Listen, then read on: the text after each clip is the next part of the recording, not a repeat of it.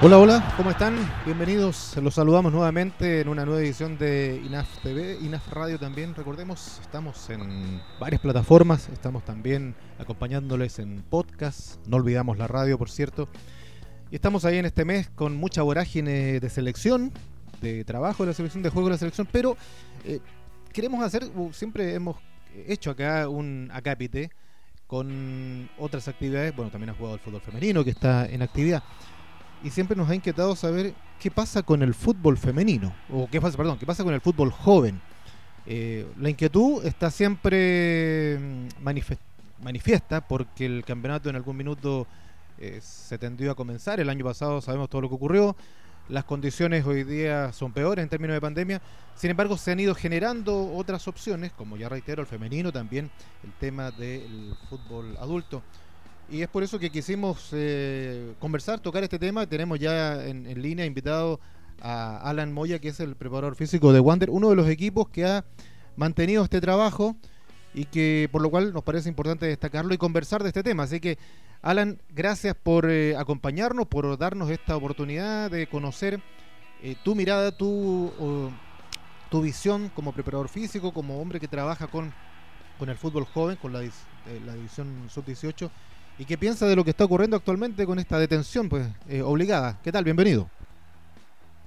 Hola, muy buenas tardes. Eh, bueno, primero que todo, dar las gracias, Rodrigo, por la invitación. Eh, siempre rico y grato conversar cosas de fútbol. Y, como bien tú dices, han sido meses complicados con respecto a la, a la pandemia. Se nos se produjo una para importante desde marzo del año pasado.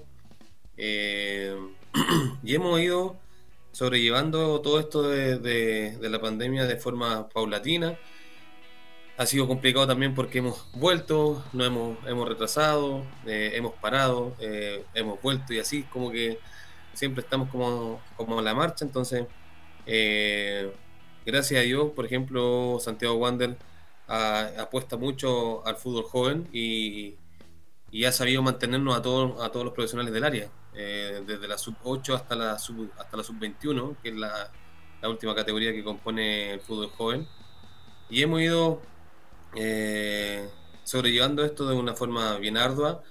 Hemos planificado eh, harta alternativas de, entrenamiento a través de plataformas Zoom, a través de reportes individuales. Y, y ahora hasta, hasta, hasta, hasta el día de hoy, volvimos hace un mes atrás, y ahora también en la quinta región eh, el retroceso de fase también no, nos complica porque tení, hay que cumplir con protocolos sanitarios, con, con aforo y, eso también nos no, hace un poquito retroceder. Em, yo comentaba ahí al principio, Alan, el, el, tema em, que han vuelto han vuelto otros, ¿no? Han vuelto, por ejemplo, el fútbol femenino, bueno, el, adulto ha estado, está ahí ya presente.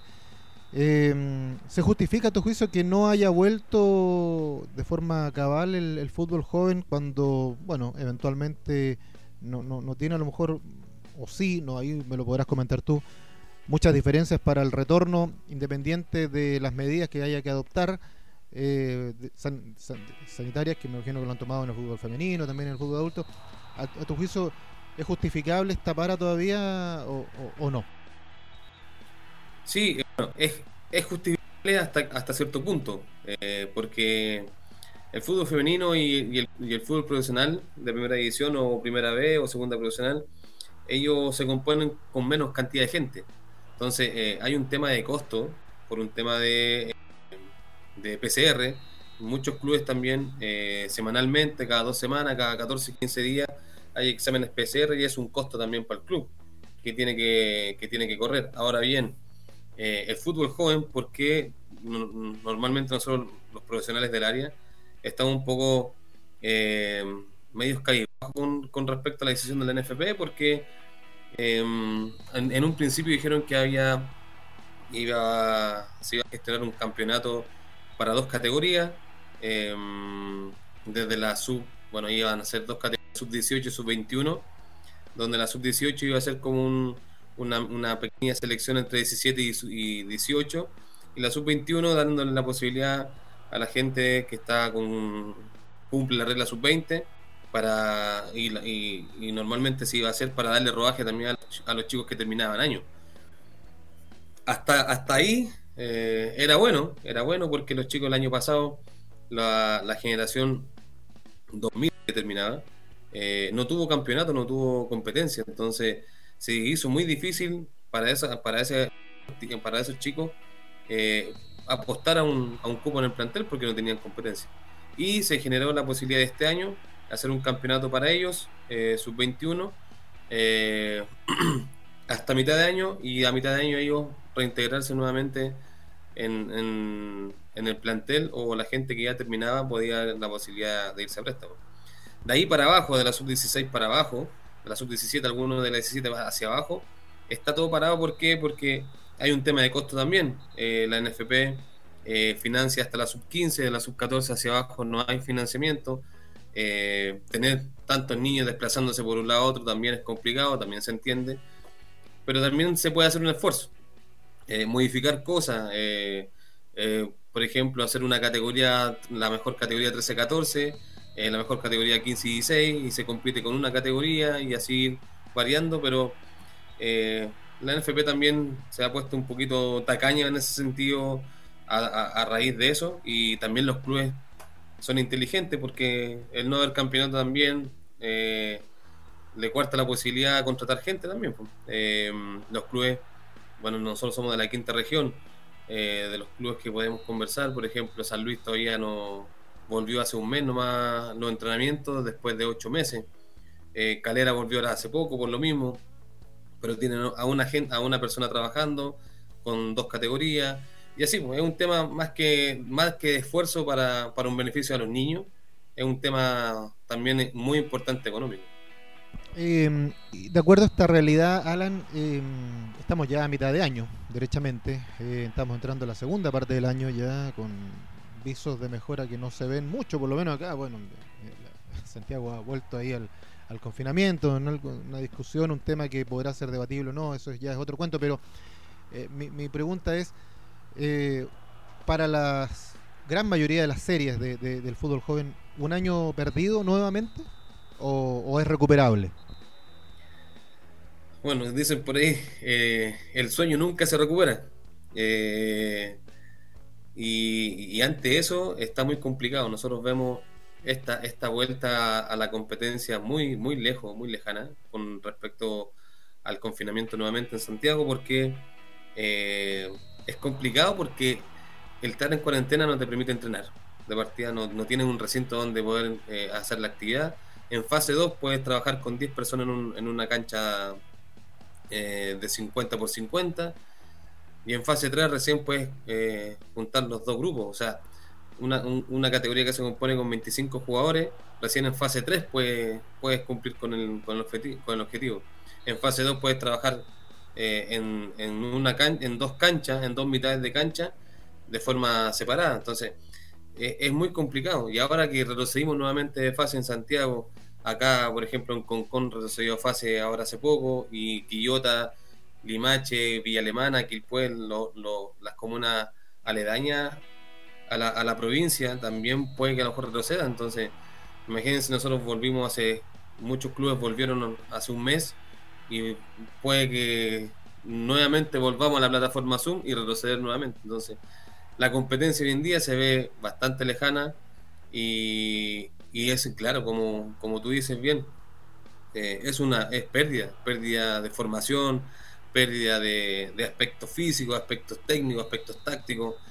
Y, y, le pasó actualmente a Colo Colo. Colo Colo se presentó con, con puros juveniles contra Ñublense eh, los chicos sacaban la tarea, pero también no venían de, mucho tiempo a entrenar, entonces claramente se genera un, caos, Le pasó a Colo Colo, ahora Santiago Wander también está con harta gente de casa, mucha gente formada en el club, que, eso también es bueno, no es malo, pero, pero somos dos excepciones y son 18, 17 equipos en el fútbol profesional eh, hay mucho fútbol joven hacia abajo, hay muchas categorías que están parando, entonces claro, es un retroceso importante, porque después al final cuando queramos armar las selecciones chilenas, no tenemos, no tenemos competencia, no hay roce, no hay Entonces quedamos en desmedro de, de, muchos equipos, entonces, y, la idea es nivelar hacia arriba, no hacia abajo.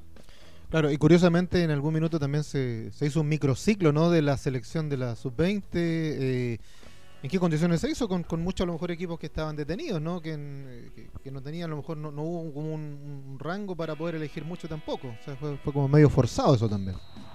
Claro, claro. Eh, cuando la sub-20 hizo la nómina, eh, muchos clubes no tenían a, sus categorías entrenando, menos los grandes, y cuando ya olfatearon algo que podía participar la selección en un sudamericano, ahí, ahí recién optaron por subir, eh, crear o formar un, grupo sparring para, para, mantenerlo en rodaje. Eh, y ahí recién se empezó a, a conformar la sub-20. Eh, lamentablemente después con todo esto, creo que fue en marzo, en febrero ya se supo la noticia que no, no, iba, no, iba, a, no, no, iba a existir campeonato para la sub-20 ni para, ni para la sub-17 y ahí se paró todo, pero muchos clubes también eh, hicieron el esfuerzo para mantener a esos chicos normalmente la sub-21 en el plantel como un grupo de sparring y, y la sub-18 más, más por detrás entrenando como a la par con ellos y ahí muchos clubes hicieron ese esfuerzo y y, siguieron entrenando, que es bastante bueno. Pero son, como te digo, no son todos, no fueron todos los clubes, muchos clubes todavía no tienen a gente entrenando, todavía no vuelven a, sus entrenamientos normales.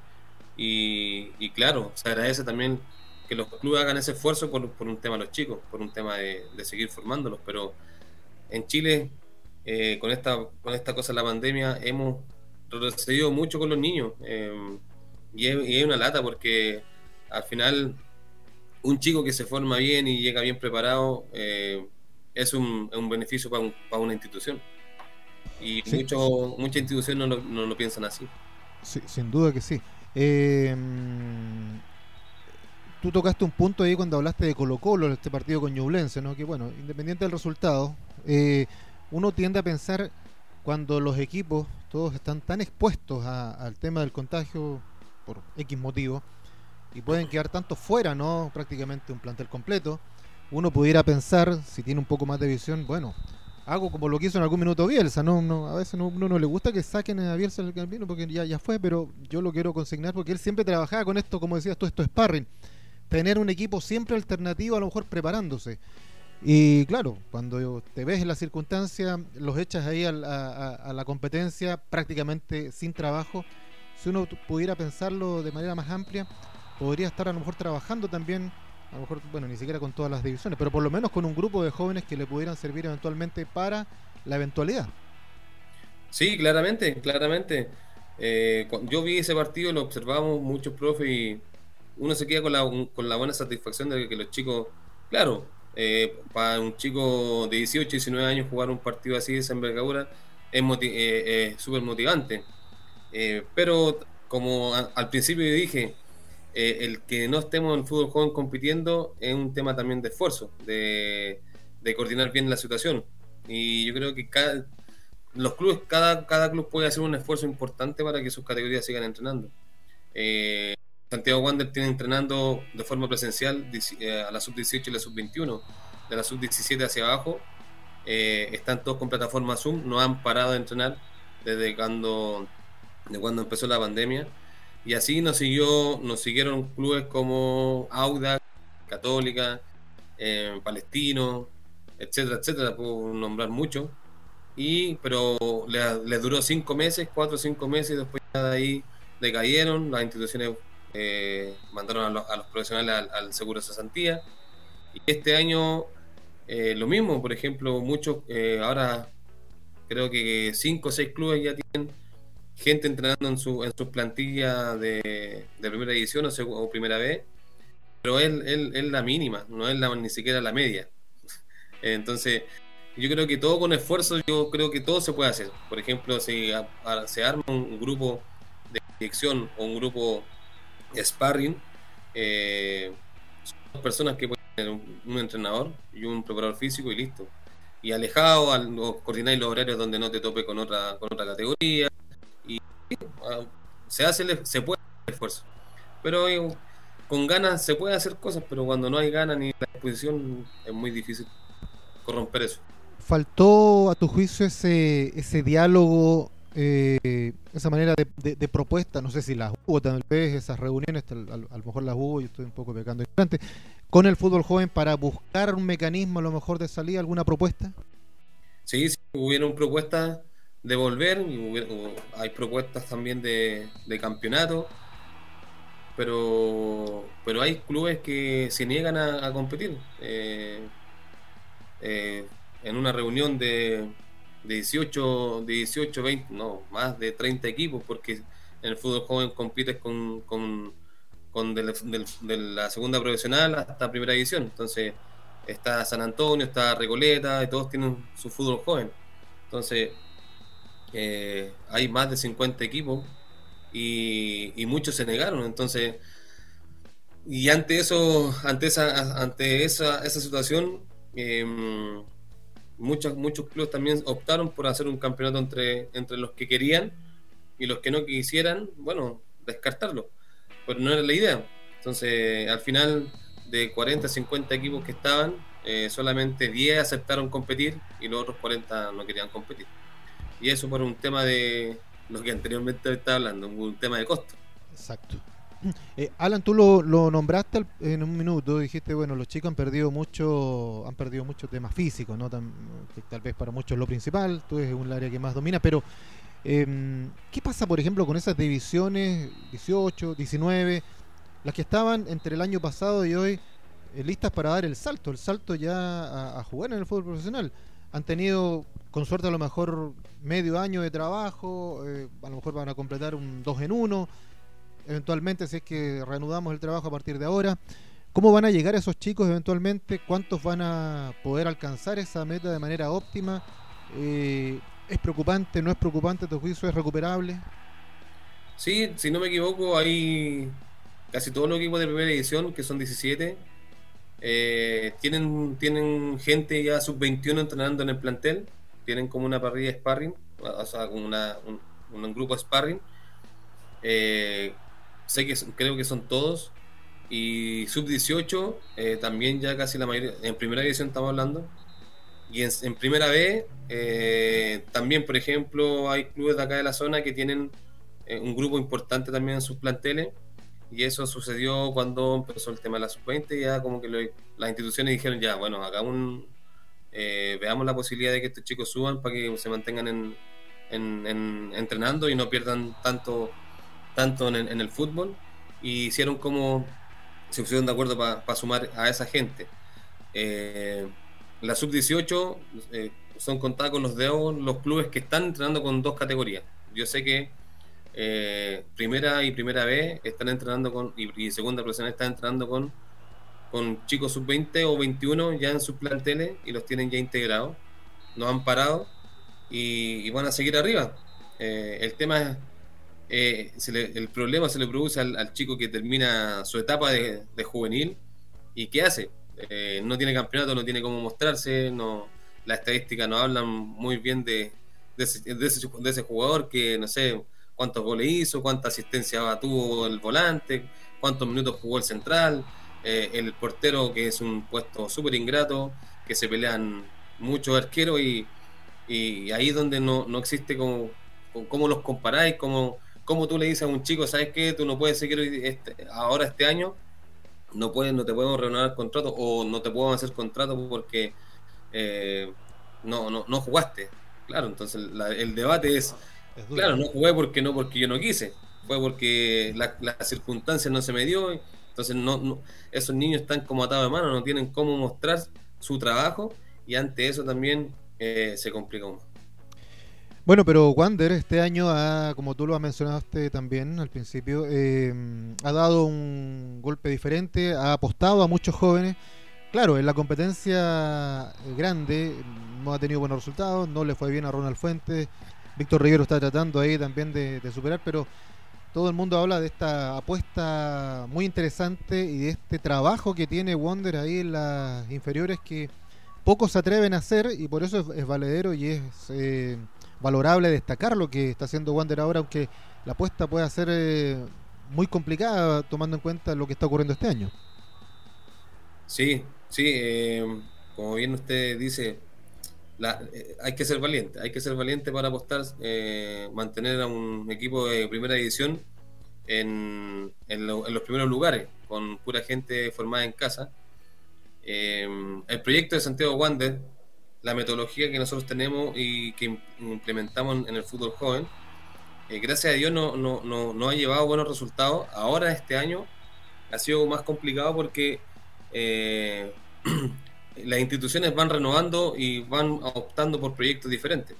Y este año se optó por un proyecto de, de tener eh, casi la mayoría del plantel, conformarlo con, la gente de, casa. Y se hizo, se, hubo la propuesta. Eh, hemos decaído, obviamente, porque en, primera edición también es, difícil jugar con pura gente de casa y no teniendo la experiencia necesaria pero tampoco imposible. Eh, creo yo que eh, lo que está haciendo Wander es muy bueno, es muy bueno. Yo creo que nos ha faltado un poquito más de esa, ese toque de fortuna en algunos partidos, pero, pero creo que el proyecto va bastante bien.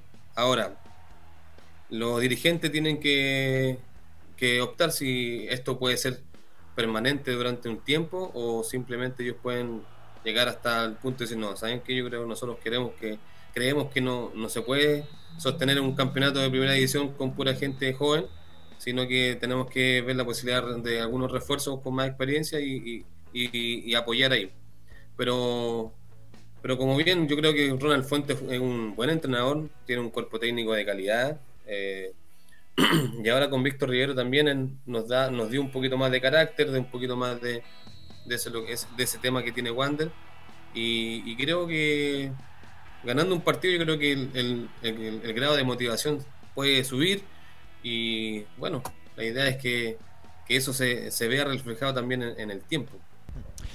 Eh, Alan, una, una consulta y, lo voy a lo voy a escenificar un poco, lo voy a hacer homologable al estudio. Yo no, no, soy muy deportista en términos de, de, práctica, salvo andar en bicicleta. Pero el cambio que uno hace, por ejemplo, cuando va del colegio a la universidad al estudio es, es muy brutal. ¿ah? Yo diría que es colegio 30%, pasa a la universidad y se le suma 70% más de recarga que uno el primer año lo recibe así, pero de manera brutal, por eso son muy pocos los que continúan esta carrera. ¿Cómo, si es que puedes, ¿no? hacer una, un símil del paso del juvenil a la primera división en términos de carga de responsabilidad? ¿Cómo, cómo podrías eh, hacer una especie de homologación con este ejemplo un poco rústico que te, que te estoy entregando? Claro, eh, es, complicado porque, eh, bueno, el tiempo que uno jugó no tenía la posibilidad de, de sumar minutos tan joven. Eh, yo jugué del 2005 hasta el 2000, del 2006 hacia atrás. Entonces, eh, antes un, chico debutaba no con 17, no con 16, debutáis con 20, con 21 años, con 22 años, hasta 23 años, porque existían las sub-23 en ese tiempo. Entonces, era mucha, la competencia era muy fuerte. Eh, tenía mucha, mucha competencia detrás tuyo. Eh, entonces, eh, hoy en día, eh, para el chico se le hace mucho más difícil, más fácil debutar, pero más difícil sostenerlo. Porque hay un grado de inmadurez, hay, hay chicos que son técnicamente y físicamente muy buenos, pero no tienen la madurez necesaria como para sostener eso durante el tiempo. Entonces hacen buenos papeles al principio y luego de eso, de ahí nos ha pasado muchos casos que un chico debutado muy bien y después desaparecen buen, punto, ese. ¿ah? Eh, claro. ¿Tú, sientes que, el, chico de ahora, el muchacho de ahora, tiene una dificultad o no dificultad? ¿Está madurando más tarde a lo mejor de lo que cuando era claro. joven nosotros? ¿Sí? Le, llegan, le llegan cosas, le llegan oportunidades a muy corta edad y no está preparado eh, psicológicamente ni, ni, ni madurezmente, madurezmente.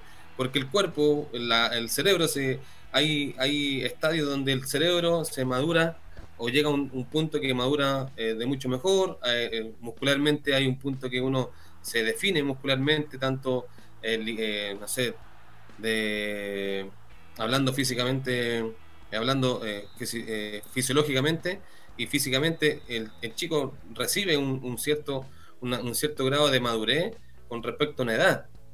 Entonces, hoy en día, con la nueva regla del sub-20 que tiene que sumar minutos, eh, te condiciona y te, y te mete una presión de tal forma de decir, chuta, yo con, si, no tengo, si yo no juego en la sub-18 o no soy titular, ya mi carrera se me acaba. Entonces, eh, se pierden muchos jóvenes. Eh, optaron el año pasado, eh, bueno, hace dos, tres años, jugar dos categorías, sub-17 y sub-20. Entonces, los chicos que eran sub-17 competían solamente siendo el mismo año y la sub-20 eran niños comprendidos con 18, 19 y 20. O sea, tenía el chico que tenía sub, que era sub-18 estaba dos años en desfase al, al último año juvenil. Entonces, y ese grado de madurez, de inmadurez que tiene ese chico para llegar a la madurez de competir, eh, para ser titular en su categoría que es la juvenil, eh, se le complica aún más. Imagínate ese chico uh, buscando una posibilidad de un primer equipo. Mucho más difícil. Entonces, eh, claro, se hace porque hay que adelantar los procesos, se entiende totalmente, pero no sé si será beneficioso o será un daño. Yo creo que eh, le hemos hecho, hoy en día hay hartas oportunidades para debutar, que no es malo, un chico que debuta con 17, 16 años es bueno, pero eso en el tiempo, ¿cuánto tiempo lo puede aguantar? Mm, muchos chicos debutan y se pierden. Y antes no, antes uno debutaba con 20, 21 años y seguía jugando y te mantenía y si, no te querían en tu club, te contrataban en una primera vez y seguía, porque ya llegáis, un, claro, eh, te demoráis un poco más en madurar pero tu carrera como futbolista la alargáis mucho más. Entonces, eso es el punto más importante. Correcto. Eh, bueno, eh, y los que los que maduran a tiempo eh, generalmente se van afuera, pues, se van al extranjero. Claro, ese, es otro punto. los representantes también hacen un, trabajo importante con los chicos porque hoy en día ya todo es a través de los representantes. Entonces, ellos, un chico que debuta con 16 años, ya está explotable eh, para el extranjero, entonces ya no, no cumple con, con, la institución que te forma, sino que ya el representante busca la oportunidad de llevarte al extranjero y, te hace sumar los minutos allá. Entonces, y ahí también pierdes, pierdes jugadores también de, de, talla importante. Y hoy en día vemos la, la nómina de la, de la selección chilena para la Copa América. Está, hay hartos chicos, por ejemplo, Daniel González, una Copa América con 18 años, eh, formado en Wander, importante, seleccionado sub 14, sub 15, sub 17, estuvo en todos los procesos selecciones, jugó un, eh, mundial con sub 17, con 16 años. Entonces, claro, te hace madurar más rápido y eso no es malo, es muy bueno, pero también eh, la idea es que, así como es un jugador, la idea es que saquemos más jugadores, pues más jugadores que que sostengan esa carrera durante el tiempo, porque al final está hablando de uno, por ejemplo, Jan Menezes, eh, lo conocemos de San Luis de Quillota, yo lo conozco personalmente, lo tuve, en el plantel también estuvo con nosotros, en el plantel de, Miguel Ramírez, y lo tuvimos al Jan, eh, estuvo anteriormente con, Luis Rodrigo y Rodrigo Lave cuando llegó a San Luis de Quillota, y era un chico con 15 y 16 años, con hartos problemas y a ser papá y y chuta, estuvo en un estuvo en un abismo aquí, o me retiro del fútbol o sigo jugando. Entonces, ellos dos hicieron una gran labor, lo sostuvieron, lo, orientaron y al final lo mantuvieron en el plantel y debutó, Jan Menezes debuta con, en San Luis de Quillota con 18 años. Entonces, eh, yo creo que hoy en día debutar con 18 años ya no es, raro porque todos debutan antes, los 18 en estos tiempos. Entonces, y ahora que lo que es Jan Menezes, está jugando en México, selección chilena, entonces eh, es, importante saber dónde estamos pisando. Si, queremos sostener el fútbol profesional o, el fútbol realmente a, largo plazo, yo creo que con la movilidad que hay ahora no es muy buena porque se pierden muchos chicos, se pierden muchos jugadores en el camino y el fútbol joven no es sustentable. En el tiempo llegan, llegan pasan, pasan jugadores, pasan, pasan jugadores y al final eh, a la última decisión es con la pinza. Ya elijamos este, este y son tres en un, en un universo de 50, de 60, o pueden ser ocho en un universo de 100, de 500 niños. Entonces es muy poco jugador. Muy interesante, la verdad, Alan, todo lo que nos, nos cuenta, la historia también de, de, Bueno, también ¿ah? muy, muy atractivo. Eh, ya un poco para cerrar, ya llevamos media hora de, conversación, se me ha pasado muy volando todo porque ha estado muy entretenido todo.